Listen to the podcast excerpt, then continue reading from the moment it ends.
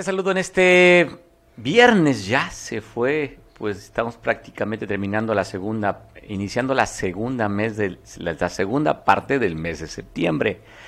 Qué rápido están yendo los días, ya que falta para que termine el 2021, que el 2020 fue complicadísimo con el tema de la pandemia, el 2021 sigue siendo igual y ahora peor para los que vivimos aquí en esta parte del mundo, en esa parte maravillosa después del sismo del, del martes pasado.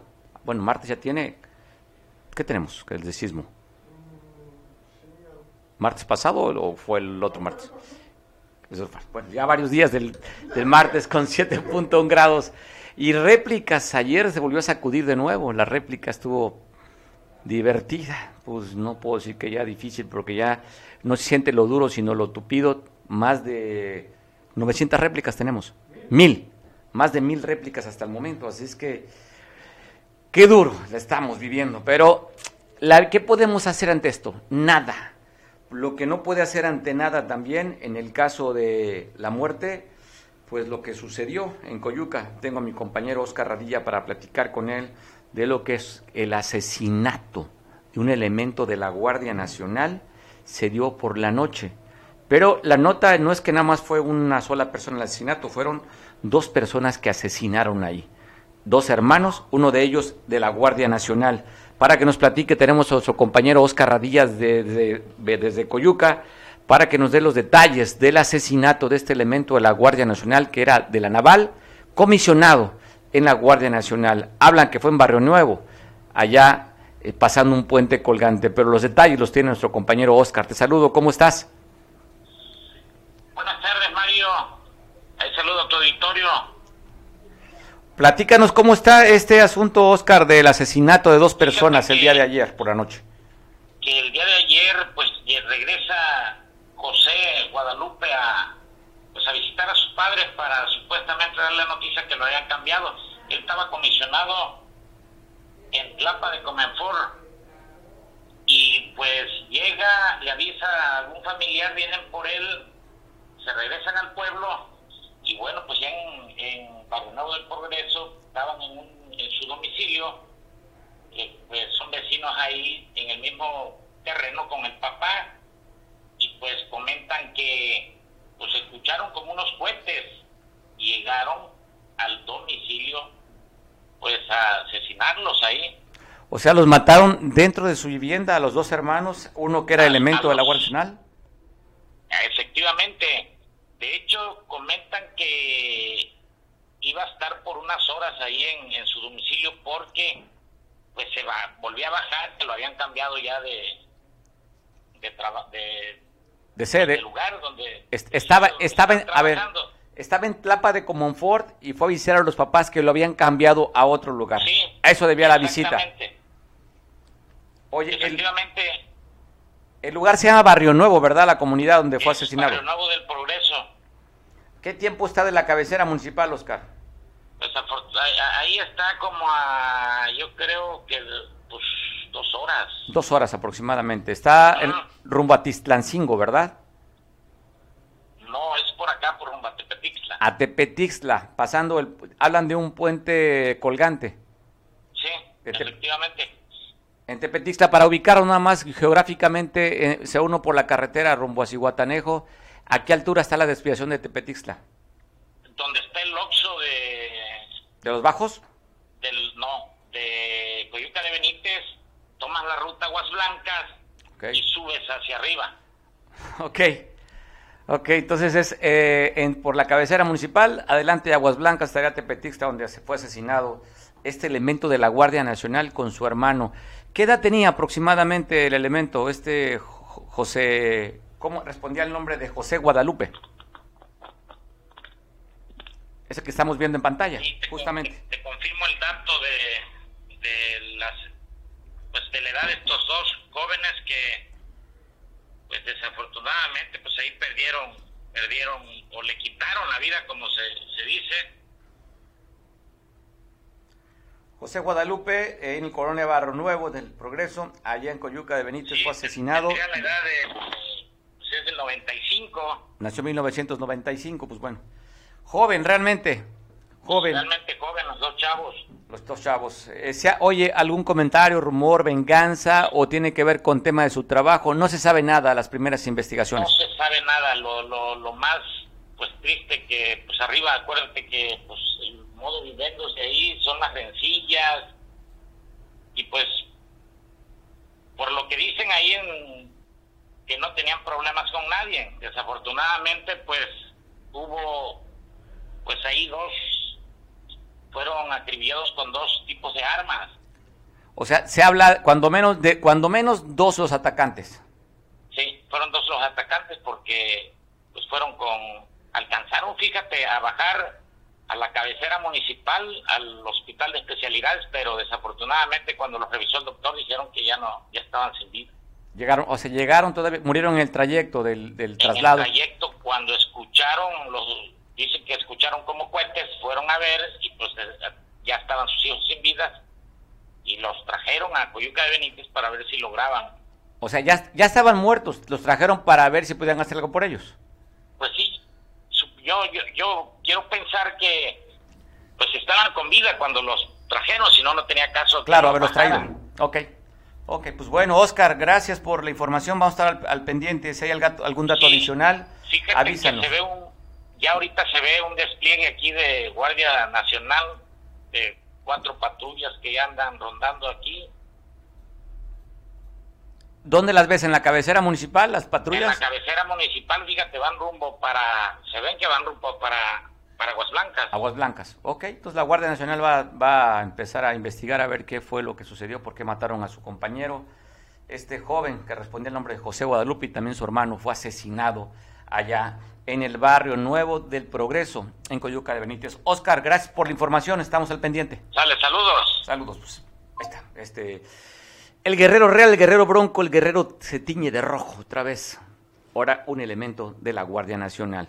También aquí en Acapulco, ayer por la noche, poco después de las 8 de la noche, en un auto de la marca Nissan, en un Suru, fue abandonado un cuerpo en una tienda de autoservicio aquí muy cerca del asta bandera, sobre la, sobre la, costera Miguel Alemán, ahí fue dejado sin vida en el asiento trasero eh, y presentaba impactos de bala esta persona que usted está viendo en imágenes. Ahí están, otro que habría que reportar de estos ataques y de muertos en, en Guerrero. Y también, pues hablando de notas policíacas, fue consignado ya, bueno, está, eh, hay una persona que está en el reclusorio, en el que la Fiscalía General del Estado está dando a conocer el boletín que se vinculó a proceso a un presunto extorsionador de nombre Javier. Lo usted está viendo usted en pantalla, pues ya está vinculado a proceso por el delito de extorsión. Javier se encuentra detenido en el reclusorio aquí de Acapulco. Oiga, le contamos de la cantidad de réplicas que ha habido hasta el momento. A, a, las 8 de la mañana, es el último reporte que se tiene, ya rebasan las mil réplicas más de mil réplicas de acuerdo al Sismológico Nacional, que a las 8 eh, se dan dando a conocer este dato. Ahí está, después del de 7.1 grados, que es el más grande, seis réplicas ha habido. Fecha hoy, 8 de la mañana, y seguramente en el transcurso del día se seguirá sacudiendo la tierra. Eh, pues ayer todavía sentimos por la noche otra sacudida que son perceptibles, hay unas que simplemente ni las sentimos. Son mil seis las réplicas. Ya a conocer también ayer el Ayuntamiento Municipal de Acapulco, en el que el delegado federal Iván Hernández está, ya llegó aquí con gente de la Secretaría del Bienestar para hacer el censo donde han sido afectados las propiedades y los bienes de los acapulqueños. Así es que ya empezaron también en Coyuca de Benítez, en varios municipios ya están haciendo en los 16 municipios cuando menos que se tiene esta declaratoria que va a ser de, desastre, pues van a empezar a recorrer estos trabajadores del gobierno federal para hacer primero el balance, el reporte y luego llegan las ayudas y los apoyos para esta gente que salió afectada. En esta reunión que se está viendo en la fotografía está el secretario de Protección, coordinador de Protección Civil, Cuauhtémoc Galloso, acompañado por el delegado federal, alcaldesa y otros colaboradores también del propio ayuntamiento. Pues quiero platicar con que nos dé su punto de vista un analista, amigo también, colaborador de esta empresa, Roberto Camps, para que nos platique Roberto, a la distancia de los días y a la distancia de los kilómetros tú de la capital del estado, ¿cómo percibes que está siendo eh, tratado el tema de la recuperación de bienes de personas que han sido afectadas por el sismo? Te saludo, Roberto. ¿Qué tal, Mario? Buenas tardes. Eh, pues mira, yo quisiera hacer un comparativo de cómo está atendiendo el gobierno federal y los gobiernos locales eh, al estado de Guerrero y, al caso muy específico del cerro de Chiquihuite en Tlalnepanta, en el estado de México. Eh, podemos ver cómo se acude la Guardia Nacional, Protección Civil, se toman las medidas de seguridad, hoy están eh, en Tlalnepantla, eh, delimitando la zona de riesgo y eso estaría afectando a cerca de 200 viviendas eh, de la zona del desastre que tendrían que ser desalojadas. Y vemos un operativo eh, constante de búsqueda y rescate pues lamentablemente de los cuerpos eh, lo cual es correcto y, es un ejemplo de cómo se debe de operar la coordinación de los gobiernos en, en, estos casos. Y ya pues volviendo a Guerrero hemos visto fotografías en las redes sociales de edificios de multifamiliares que están inclinados, que están en riesgo de colapsar.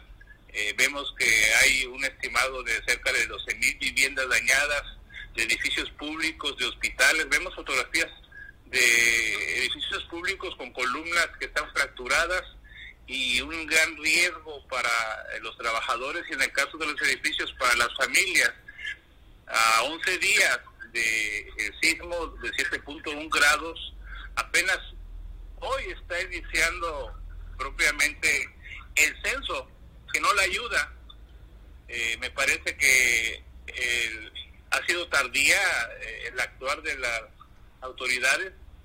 Hay una dependencia de Protección Civil Nacional que es eh, la Coordinación Nacional de Protección Civil que debería estar sesionando, no solamente por el tema del, del sismo, sino por el tema también de las lluvias, que como todos sabemos, eh, vino a agravar el efecto de, devastación y a potenciar el daño y además el riesgo por los deslaves y derrumbes que ha habido. Entonces, eh, vemos una descoordinación por parte, eh, una desatención por parte del gobierno federal. Esta, esta contingencia toma a los gobiernos locales eh, con los dedos en la puerta. Todos sabemos eh, la situación complicada presupuestal que están enfrentando y que se complica cuando desaparece el, el Fonden, el famoso Fonden, pasa a manos de la Secretaría de Hacienda, pero queda a criterio discrecional del gobierno federal bajar los recursos.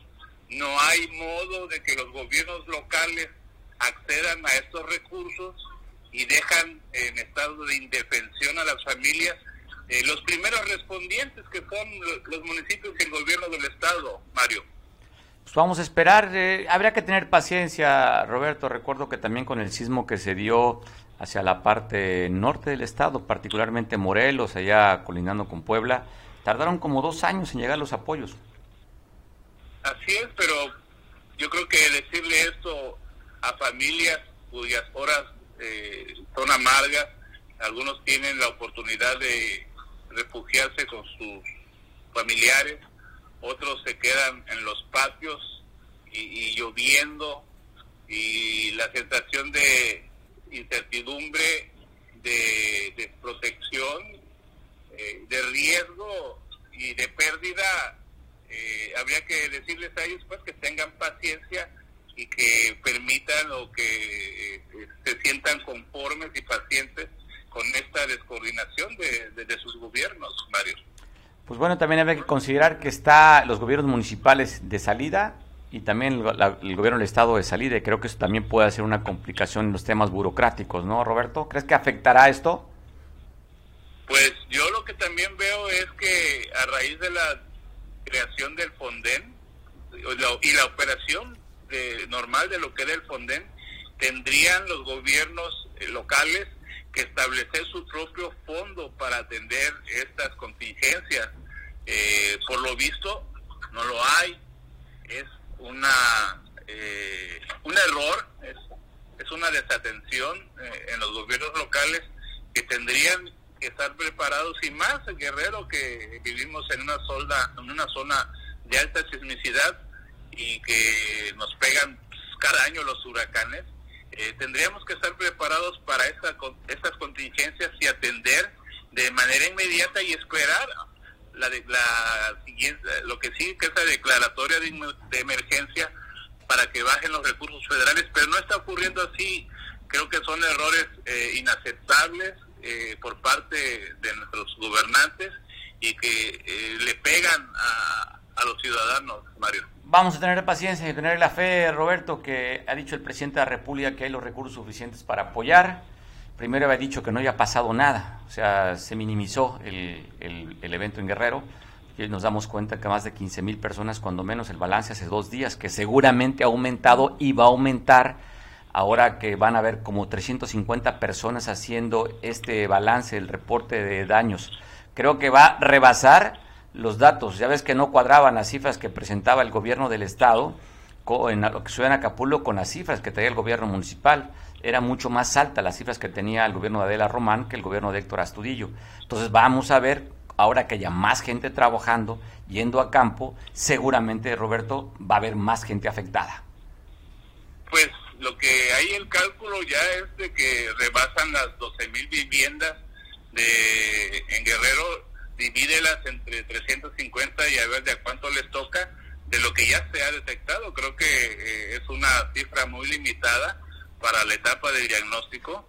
Y yo lo que quiero insistir mucho, Mario, es eh, la inoperancia del Consejo Nacional de Protección Civil, eh, quien es el encargado de pues coordinar las acciones y la participación social en los temas de la protección civil. Eh, no es un tema de que se deba de estar ventilando en una mañanera y que no sesione este Consejo Nacional de Protección Civil, el que es el que tendría que estar eh, dando la información en tiempo y forma y con precisión al presidente, al gobernador, para que se radiquen de manera inmediata los apoyos. Creo que no están operando eh, los responsables directos de la protección civil en la federación Creo que aquí hay una mesa de coordinación que trabaja todos los días, pero con un Estado, en un gobierno que ya se va, que no tiene recursos y que no y que no ahorró, que no guardó el dinero de la protección civil que debería tener. Es eh, lamentable que la gente tenga que ver pasar el tiempo sin que sus problemas sean atendidos. Pero Roberto, ¿sabes qué? También noto a una ciudadanía muy tranquila a pesar de, la emergencia y gente que está muy afectada. Eh, y no se han manifestado, salvo allá del Pedregoso Cataluña, que está la salida poniente. Ha sido la, lo único que hemos visto y unos habitantes que se manifestaron también en el Boulevard Vicente Guerrero, pocos de la unidad habitacional Vicente Guerrero 200. Pero ahí de fuera no veo una ciudadanía insistiendo, presionando, nada, ni a las organizaciones, ni al Colegio de Arquitectos, Ingenieros, en fin, no veo a las cámaras también pidiendo que se ponga mucho más rápido, se activen estos apoyos, Roberto. Veo mucha tranquilidad porque, pues ahora sí, como dice la novela, los ricos también lloran. Ya viste cómo le pegó a los condominios allá de la zona cara de alta plusvalía en la zona diamante y le pegó también a unidades habitacionales de clase baja y clase media, ¿no? Pegó a todos. Sí, también yo creo que los propios medios de comunicación eh, no están haciendo un, el rescate de las historias de las familias. Yo te puedo decir por un edificio de eh, Palomares, de la unidad habitacional Adolfo López Mateos, pues que las familias están en zozobra. Yo tengo un departamento ahí que está pues bien cuidado en su exterior, hay otros que no lo están y el edificio en condiciones pues de, si no de colapso, sí de requerir atención, pero el ánimo de las familias que viven en ese edificio pues es de temor. Temor. Están moviéndose para solicitar eh, la atención de protección civil municipal. Y así como ese que no es un edificio que esté en riesgo, pero que sí requiere atención, hay muchos que enfrentan esa situación. Y bien dices, eh, tanto los ciudadanos como los medios de comunicación y las autoridades eh, pareciera que no hay eh, la preocupación ni la debida atención a, a cada caso específico. Tienes toda la razón, no hemos visto historias, ¿eh? y también sumo como medio, no hemos tampoco buscado historias de, de dolor, porque son historias de dolor. Eh, no, hemos visto, más que por ahí se le circuló una joven en, redes sociales que tuvo bastantes reproducciones, justamente hablando de lo que estaba pasando. Roberto, pues te mando un abrazo y seguimos en contacto. Al contrario, te agradezco a ti y un fuerte abrazo de vuelta. De vuelta Buenas tardes. Buenas tardes a Chilpancingo, Roberto Camps compañero, amigo y también participa aquí haciendo sus comentarios como analista. Esto tocando el tema, el tema de los de las sacudidas que nos ha dado la Tierra con ese sismo de 7.1 grados y más de mil, mil este, ya réplicas. Oye, el día de ayer comentábamos que la nota iba a ser, después de lo que sucedió en el desfile del 16 de septiembre, que normalmente no hay discursos, pero el presidente esta vez utilizó, hizo un discurso, pero aparte le dio la palabra al presidente de Cuba, ayer lo comentamos, va a ser los titulares ocho columnas de los medios nacionales. Y así fue, no nos falló. Vamos a compartir con ustedes parte de lo que ha sido, este, mire, eh, lo que ha sido los medios nacionales. Crónica lo pone la nota principal. AMLO pide acabar la jornada. AMLO someter a Cuba sería triunfo vil y canallesco el, financiero. Cuestiona limitar la deducción del ahorro para el retiro, pero lo pone su, si lo regresamos. El financiero le da también primera plana, pero no es la nota más importante. Pide a AMLO a Estados Unidos levantar el bloqueo. La pone en la primera plana, sin ser la nota importante. El siguiente diario también, Reforma.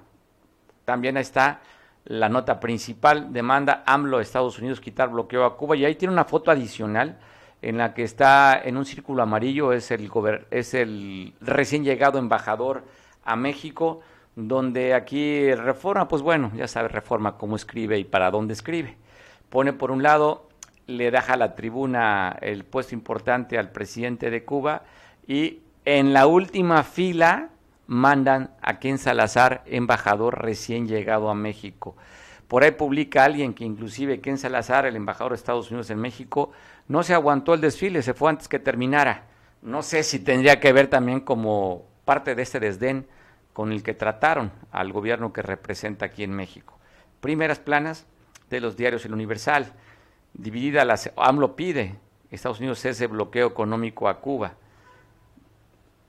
AMLO pide acabar con el bloqueo a Cuba. Entonces, ahí está, le decía, la, nota importante sería justamente la declaración del presidente el día de ayer. Y no más para recordarte un poquito, porque ha habido muchísimo escosor también por la gente que no simpatiza con el presidente. Porque hace unos días pues, le pusieron el balón ahí para que metiera gol después de la visita del líder del Vox, ese partido derecha en España, que no es cualquier cosa, ¿eh? en España representa la tercera fuerza ahorita, Está, es el 15% del electorado que representa, después de la caída durísima de Podemos, el otro partido de extrema izquierda. Ya sabe, allá en España están pues, los dos partidos más importantes, que es el PSOE, el Partido Obrero eh, Socialista, Partido Socialista Obrero, y está el Partido Popular, el PP, que es el partido de derecha. Y de esos dos partidos se han desprendido dos extremas, dos alas extremas, Podemos del PSOE y el Vox del Partido Popular, la extrema derecha, vino hace unos días a México y el presidente les llamó de fascistas. Y bueno, por eso es que la escalada de crítica contra el presidente Andrés Manuel fue tan alta, porque se metió con la derecha. Y ahora pues la derecha le está pegando a la izquierda de traer a un presidente que le llaman que es un dictador. Si bien no, es dictador, pero sí es el heredero de la dictadura. Pero ¿qué dijo en julio, hace unos días que se manifestaron por las libertades y los derechos humanos allá en Cuba, que la están pasando muy mal? Cuba tiene dos ingresos importantes. Uno de ellos es el turismo, que prácticamente con el tema de la pandemia está por los suelos, la, parte turística, o sea, esa industria que nos ha golpeado fuertemente también aquí en Acapulco.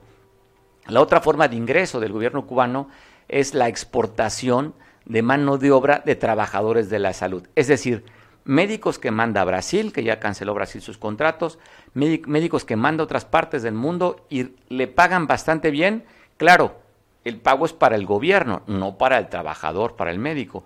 ¿Usted recuerda cuántos millones pagó México también, que se trajo una delegación de médicos cubanos pagándole más alto que lo que le paga un médico aquí en México, el sector salud, pues bueno, esas son las dos formas de ingreso de Cuba. Por un lado, turismo por los suelos y también la salud no están contratando, inclusive se han llevado los médicos para que atiendan a los propios cubanos. La economía de Cuba está peor que nunca. Duro está pasando Cuba estos momentos. Y es por eso que esos ciudadanos en julio salieron a manifestarse por las libertades y los derechos humanos. Y en la manifestación, en el, en el, en el periódico oficial, bueno, no hay ningún, primeramente no hay diarios ni medios, sino es del gobierno.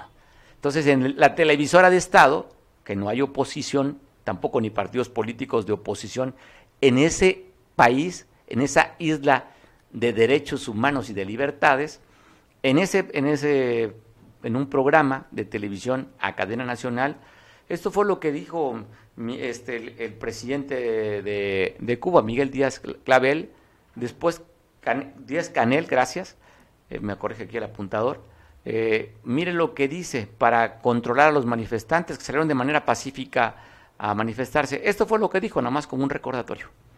Combate está a la calle los revolucionarios y estamos dispuestos a todo y estaremos en las calles combatiendo. Y por eso también aquí estamos convocando a todos los revolucionarios del país, a todos los comunistas, a que salgan a las calles en cualquiera de los lugares donde se vayan a producir estas provocaciones. Hoy, desde ahora y en todos estos días. La orden de combate está a la calle los revolucionarios. Y estamos dispuestos a todo. Y estaremos en las calles combatiendo.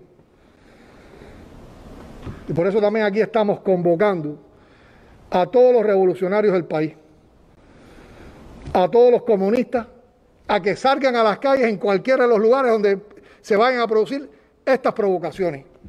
Hoy, desde ahora y en todos estos días. La orden de combate está. Ahí está. Esa manera controla las manifestaciones en Cuba y donde también vimos imágenes en el que personas de civil, pues con unos tubos golpeando a los manifestantes, pero con botas tipo militar. Es que tienen bastante controlado allá las manifestaciones. Se hablan que hay cerca de 250 eh, personas que están en arresto domiciliario para que no salgan a manifestarse de nuevo.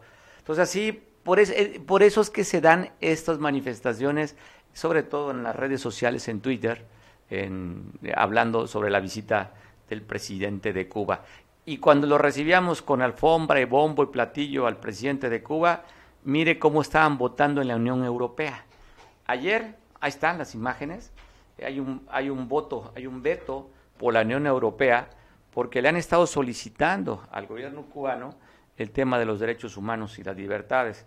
Y ayer votaron de esta manera, mire, la resolución 867, 426, y ahí están el dato y el resultado de la resolución. La Unión Europea reprobando, reprobando el tema de los derechos humanos en la isla de Cuba.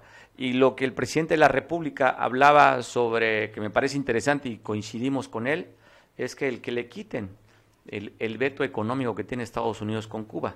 184 países en el mundo también coinciden con la voz del presidente de México. Y cuando vemos cómo se está relacionando, sobre todo yendo no tanto a la relación eh, exteriores con nuestros vecinos del norte, que hacemos el 85% de nuestra balanza comercial, va para allá lo que le vendemos, eh, está yéndose más hacia el sur, el presidente de México solamente él sabrá qué hay de las presiones y negociaciones, ¿eh? porque afuera y a la distancia podemos señalar al presidente, pero de qué manera estará presionando también el presidente algunas decisiones del gobierno de Estados Unidos. Eso no lo sabemos, porque sí han sido duro y criticado cómo está Andrés Manuel, pues recibiendo, ya sabe, a Evo Morales, las declaraciones pues con Bolivia, con Cuba, con Venezuela, que por cierto, marcharon los venezolanos ayer, no tenemos la imagen de, los venezolanos, a ver si nos pone también la marcha de los venezolanos el día de ayer, en que también se recibió una delegación de Rusia, pero le voy a poner imágenes de que ayer se invitó un país, dos países, y uno de ellos fue Venezuela, y te paso las imágenes del desfile de cómo se mostraron ayer estos bolivarianos.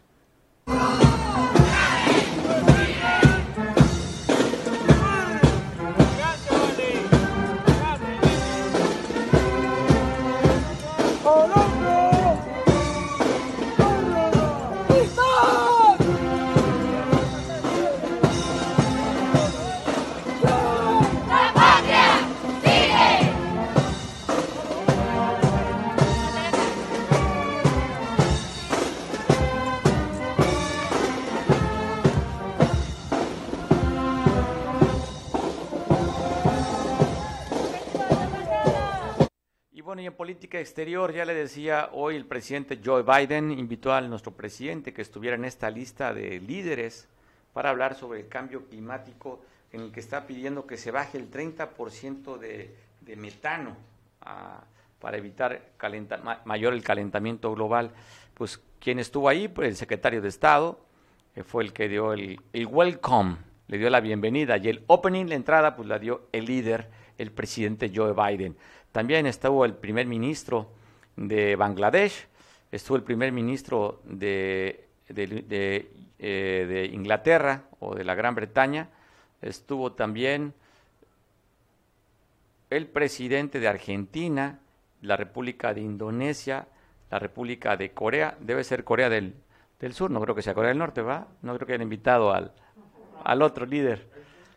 Este, pues Corea del Sur ahí estuvo, nuestro presidente también estuvo ahí representando. Y bueno, eh, eh, de, de, Italia también estuvo, de Japón, en fin, ahí están los líderes, tiene usted las imágenes de esta invitación que dieron y que el presidente Andrés Manuel también a través de la vía remota, a través del Zoom participó, para tocar todos estos temas de la agenda bilateral e internacional y también el riesgo que se está viendo. Agradezco mucho que me tome la llamada Enrique Castillo. Enrique, ¿cómo ves el panorama internacional de México con el tema esto del calentamiento global? El tema de Cuba, ya le hice seguramente todos los diarios, las portadas más importantes de los diarios a nivel nacional consignan el evento de la solicitud del presidente para quitar el embargo a Estados Unidos. En fin, ¿qué opinas de todo esto, Enrique? Eh, gracias, gracias, Mario Radilla. Felicidades por, por, la información que estás vertiendo. Acabo de escuchar con mucho interés a, al amigo Camps, con mucho interés, y, sí, vamos en el mismo sentido. Eh, eh, el tema que se está ventilando pues es el extraño pronunciamiento que hace el presidente de México hacia Estados Unidos directamente. Hay que recordar que hace 10 días un senador norteamericano del Senado hace saber que ese supuesto bloqueo del que habla tanto Cuba no lo es tal, porque quien bloquea la situación hacia Cuba es el mismo gobierno de ese país. O sea, quien bloquea la llegada de dólares de manera libre como se debe de llegar y los quiere convertir en pesos cubanos, pues es el gobierno de Cuba. Quien bloquea la señal de Internet, que AT&T dice que en un día le pone la señal abierta a Cuba, es el mismo gobierno cubano. Eh, quien fue el porro que mandó a un grupo de golpeadores tipo halcones, halcones eh, cubanos, pues fue, fue el gobierno de este señor Díaz. Entonces yo creo que el presidente de México está está mal informado o quiere decir únicamente lo que lo que a su a su política le conviene.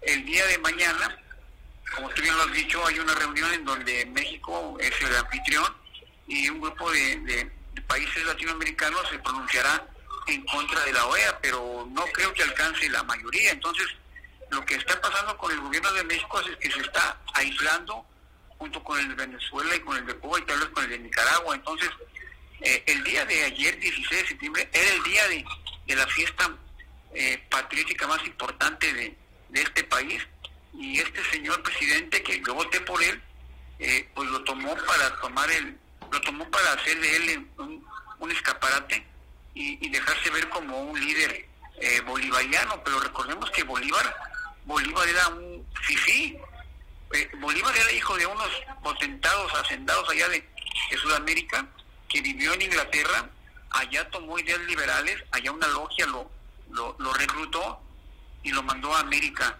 supuestamente a, hacer la libertad, a liberarlo, pero más que nada era meterlo en su, en su, en su atmósfera de, la logia, de su masonería que traían desde Inglaterra. Entonces, está muy delicado el tema. Eh, eh, la llamada, hoy, hoy, el hecho de convocar al presidente a esta reunión es como hacerle ver que tiene que involucrarse en el tema de las energías limpias y en el tema de la reducción de, de, los temas de contaminación. Entonces no, no, no lo veo yo como una invitación muy amistosa, sino como es quererlo involucrar a las agendas de las energías, pues repito, limpias, ¿no, este Mario? Pues está interesante, vamos a ver qué sucede con todo esto, ¿no? Este, eh, vamos a ver si el gobierno de Estados Unidos, que ayer Joe Biden mandó un comunicado, habló bastante bien de México, ayer en el comunicado Joe Biden, entonces pareciera que las relaciones, pareciera, están bien. Vamos a ver si no dan un golpe en la mesa los norteamericanos, Enrique. Lo, lo que pasa es que si hay algún, si hay algún actor políticamente correcto en América, pues es Joe Biden, es un hombre que, que llega a la presidencia ya con mucha edad, arriba de 80 años, y todo lo quiere hacer con mucho tiempo, tiempo, no tiempo, tiempo, y, lo está haciendo la que la que es la, la operadora de las políticas internacionales es eh, la señora eh, la señora vicepresidenta. Kamala, Harris. Kamala Harris. Entonces pues esto es, eh, es es una guerra de es una guerra psicológica no porque sí la, el pronunciamiento que hizo el presidente ayer casi casi regañando a Estados Unidos, pues fue, fue atípico, no es normal y seguramente eh, en los países adversarios, China, eh, la misma Rusia, eh, Corea del Norte, Irán, Venezuela, Afganistán, bueno, Venezuela, obviamente, Argentina, Nicaragua, ya oyeron sangre. Y si, y si, y si ven que, que hay debilidad por parte de Washington, ellos también van a pedir que se les atiendan sus temas, ¿no? Entonces, yo ojalá que me equivoque y que México ya se haya integrado a un espacio político fuerte, sólido, de respeto, pero recordemos que, como decía un primer ministro canadiense, dormimos en una misma cama, eh, Canadá y Estados Unidos con un elefante en medio, ¿no? Cualquier movimiento que haga este paquidermo pues puede provocar algún, alguna acción y ojalá que, sea, pues siga siendo política, ¿no? Pero sí lo de ayer, aparte de que nos quitó el día del desfile, sí fue una serie de mensajes muy, muy, muy agresivos por parte de la política internacional y que al final el que tendrá que mediar y arreglar las cosas, pues es eh, eh, eh, Marcelo Ebrard, este, el que tendrá que suavizar, decir lo que el presidente quiso decir, pues es esto. Pero se pone interesante este tembloroso y telúrico tema, ya que está de moda. Los temblores. esas lecturas, ¿no? Enrique, te agradezco mucho, te mando un abrazo, Enrique, gracias por participar. Los felicito al, excelente canal y por su modernización y por su frescura, gracias. A ti, abrazo, abrazo fuerte que compartas también con nosotros tu, conocimiento. Gracias. Gracias. Bueno, estamos escuchando a Enrique Castillo sobre cómo percibe las cosas que se están dando en la en esta parte de la globalización con las relaciones geopolíticas de México. Y hablando de temas locales, hoy se manifestaron eh, habitantes de aquí de Acapulco porque dice que tiene más de un mes en la zona del centro que no hay agua potable. Allí en las calles de Nicolás Bravo con Cuauhtémoc estuvieron manifestándose.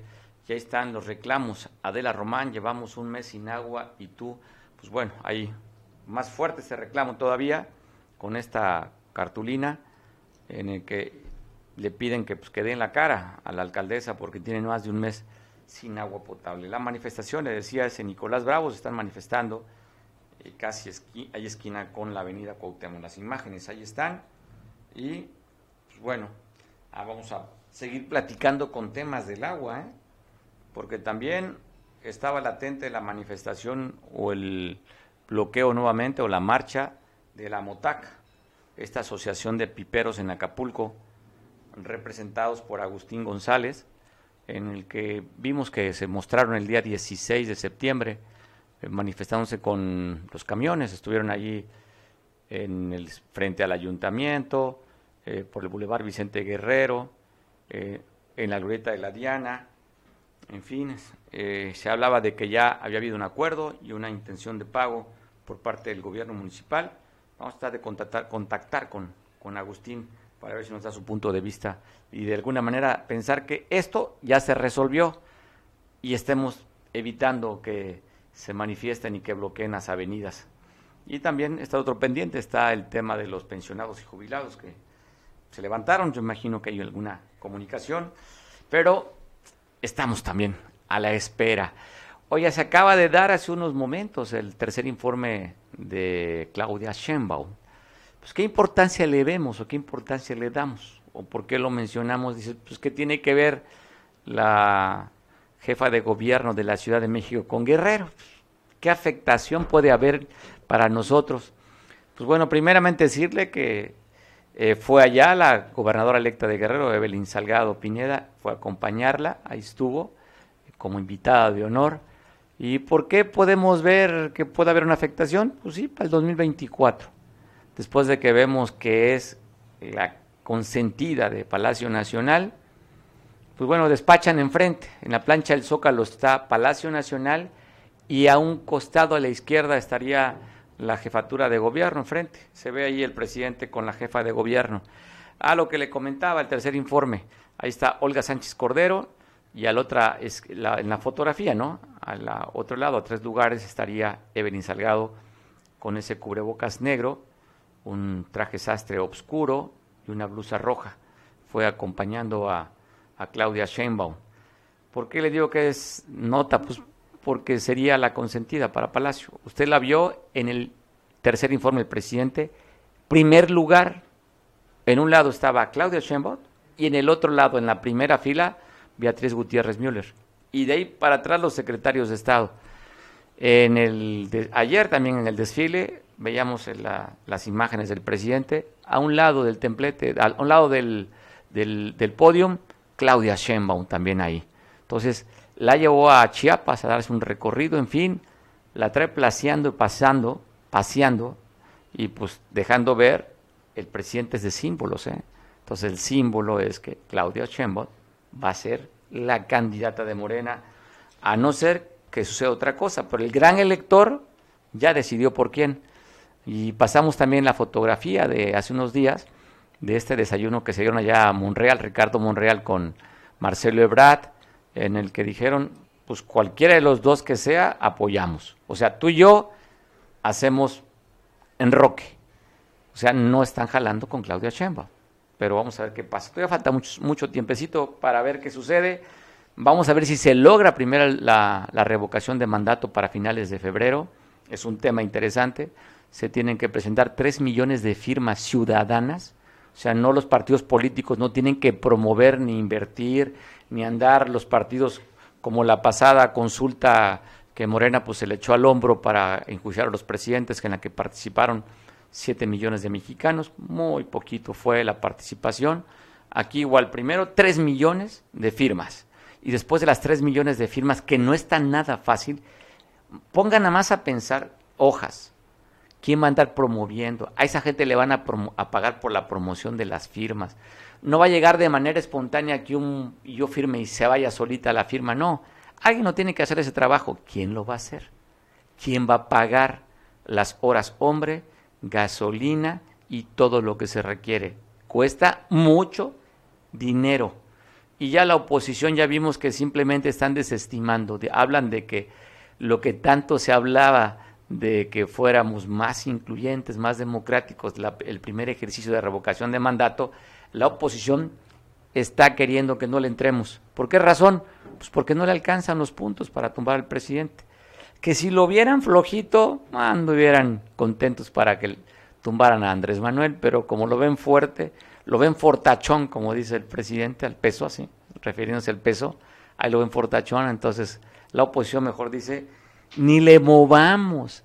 La revocación de mandato lo que nos está haciendo es dividirnos Mejor no le entren a eso. ¿Para qué gastarnos 5 mil millones de pesos en este momento? Necesitamos dinero.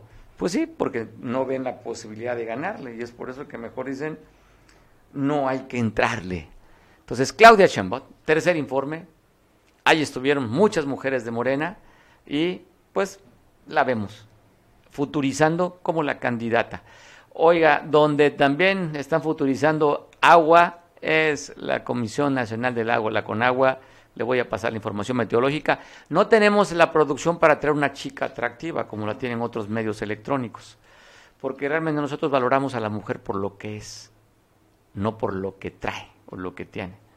Se ve atractivo, pues sí, visualmente es atractivo, pero yo creo que no es algo que se pueda exaltar de la mujer denigrando de esa manera. Así es que nada más por eso no tenemos a una mujer bella que presente el, clima, pero sí le ponemos el dato, que es lo que importa que se entere.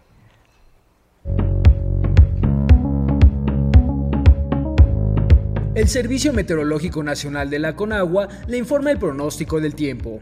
Este día la onda tropical número 31 recorrerá lentamente el sur de México e interaccionará con un canal de baja presión que se extenderá desde el occidente hasta el centro de la República Mexicana, originando tormentas de fuertes a muy fuertes en ambas regiones, con lluvias puntuales intensas en Guerrero y Michoacán. Por otra parte, canales de baja presión extendidos sobre el noroeste y oriente del país provocarán lluvias, descargas eléctricas y posible caída de granizo en dichas regiones. A su vez, prevalecerá ambiente caluroso sobre los estados fronterizos del norte del territorio nacional, así como en la península de Yucatán.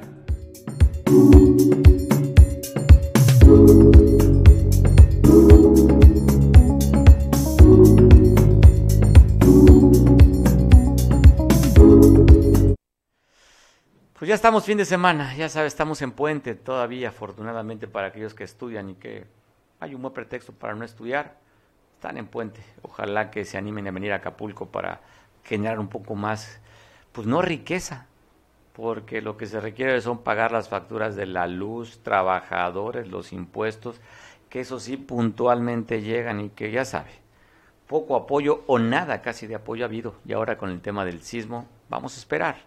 Yo confío en que el presidente de la República pueda invertirle a Guerrero, un estado que lo quiere mucho, que aquí tiene una alta eh, aceptación, de los estados con mayor aceptación, entre los 10 está Guerrero, el séptimo lugar de votación le dio en la pasada elección, pero en las tres, Andrés Manuel ha sido aquí el rockstar y gana. Le tiene gran cariño y amor Guerrero a Andrés Manuel, esperemos que, como él lo dice, amor con amor se paga y también así vengan los recursos y empiecen a fluir para tratar de reconstruir las viviendas afectadas. Pues me están poniendo en producción que tenemos parte del video de lo que fue este tercer informe de Claudia Sheinbaum para que usted ya la empiece a visualizar o empiece a verla ya como una figura importante para el 2024. Hay otras dos figuras dentro de Morena, que sería Marcelo Ebrard y también sería Ricardo Monreal. Ricardo, el con menor posibilidades de los tres, pero Claudia, Claudia es la favorita del presidente. De seguir adelante. En los próximos años dedicaremos nuestro esfuerzo a la reactivación económica, cultural y social de la ciudad después de la pandemia a consolidar los programas impulsados, a fortalecer la modernización del metro y la puesta en marcha de la línea 12, los programas de abastecimiento de agua, la sustitución del transporte concesionado y la tarjeta de movilidad integrada, el fortalecimiento del mantenimiento de la infraestructura de la ciudad y a la seguridad. Vamos a, a trabajar de forma republicana con el Congreso de la Ciudad de México y con los nuevos alcaldes de la Ciudad de México. Pero no vamos a olvidar jamás que formamos parte del movimiento de transformación que alcanzó el triunfo electoral el primero de junio de 2018. Un movimiento con ideales claros y que tiene como mandato popular eliminar la corrupción y los privilegios de los gobernantes, ampliar la democracia y el bienestar para consolidar un México de progreso con justicia. Por eso, con autonomía, dedicándonos a la ciudad y a sus habitantes, siempre reivindicaremos nuestro origen y nuestra confianza en la transformación que cabeza el presidente de México, Andrés Manuel López Obrador. Con nuestras características y formación, nunca olvidamos, nunca, cómo llegamos. Estoy contenta por el trabajo realizado y con enorme entusiasmo de seguir adelante. En los próximos años dedicaremos nuestro esfuerzo a la reactivación económica, cultural y social de la ciudad después de la pandemia, a consolidarlo. ¿Cómo vivió el presidente de la República la invitación de Joe Biden sobre el tema del calentamiento global en disminuir el 30% de metano? Le tengo la imagen porque esta la, la, subió, la circuló el secretario de Relaciones Exteriores, Marcelo Ebrard, donde está participando vía Zoom el presidente sobre este energía y cambio climático convocado. Ahí está la imagen del presidente atendiendo la invitación de Joe Biden, estuvieron los líderes más importantes, los, bueno, no todos los más importantes del mundo, pero sí estuvieron muchos de los importantes para poder platicar sobre la preocupación que tiene Joe Biden sobre el calentamiento global. La imagen del presidente Andrés Manuel es la que está viendo usted ahí, en su pantalla o en su teléfono inteligente. Pues te invito mañana para que en punto de las 11 del día en el 100.5 de Radio Fórmula, de FM Radio Fórmula aquí en Acapulco, nos sintonice, estaremos con Lupita Cuña, Alcira Campos y un servidor platicando, pues muchos temas, chocotearemos durante dos horas. Usted nos puede llamar al estudio a través de las redes sociales, poder participar. Así es que mañana te espero yo en punto de las 11 del día. También lo vamos a retransmitir por las plataformas de Veo. Sábado, ya sabes, sábado de temas y dilemas de 11 a 1 de la tarde, 105.5 de. Yo te deseo que pases un feliz puente. Disfruta para mañana vernos y escucharnos a las 11 y nos vemos aquí, ya sabes, tenemos tú y yo una reunión pendiente el lunes de 2 a 3 de la tarde aquí platicamos y conversamos contigo. Te agradezco mucho que nos hayas visto en la semana y si solo fue un día, te lo agradezco igual. Y si nos viste un minuto, te lo agradezco igual. Gracias por que quieras enterarte de lo que sucede a través de este espacio de Veo. Veo Play, veo noticias, Cable Costa. Pasa un feliz fin de semana. La frase del fin de semana es que te vaya como te portes. Así es que, que te vaya bien. Nos vemos mañana a las 11 y aquí el próximo lunes 2 de la tarde. Buen provecho. Hasta mañana.